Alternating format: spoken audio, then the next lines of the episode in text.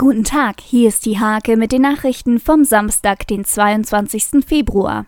Am 7. März ist in Nienburg wieder Gassenhauerzeit. Zum fünften Mal gibt es wieder Musik und Co. in der Innenstadt. Dort zeigen die Kneipen und Restaurants auch Fremden, was sie zu bieten haben. Um 11.11 Uhr .11 stimmten die Jecken am Freitag in Stolzenau das Rathaus und nahmen die Schlüssel an sich. Bis Montag haben die Narren jetzt die Regentschaft in der Weserstadt übernommen. Die Gesellschaft für Integration hat im Nienburger Wohnprojekt La Vie eine besondere Wohngemeinschaft eröffnet. Dort sollen Menschen mit Handicap ein Leben mit größtmöglicher Eigenständigkeit führen. Die Standard-Tanzformation des TSC Blau-Gold Nienburg fährt am Samstag zum vorletzten Turnier der laufenden Bundesliga-Saison. Die Tänzer vom TSC-Trainer Peter Krüger wollen mit mindestens drei Vieren zurück an die Weser.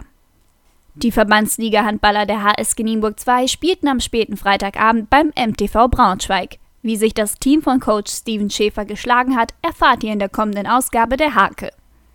Diese und viele weitere Themen lest ihr in der Hake am Samstag oder unter www.diehake.de.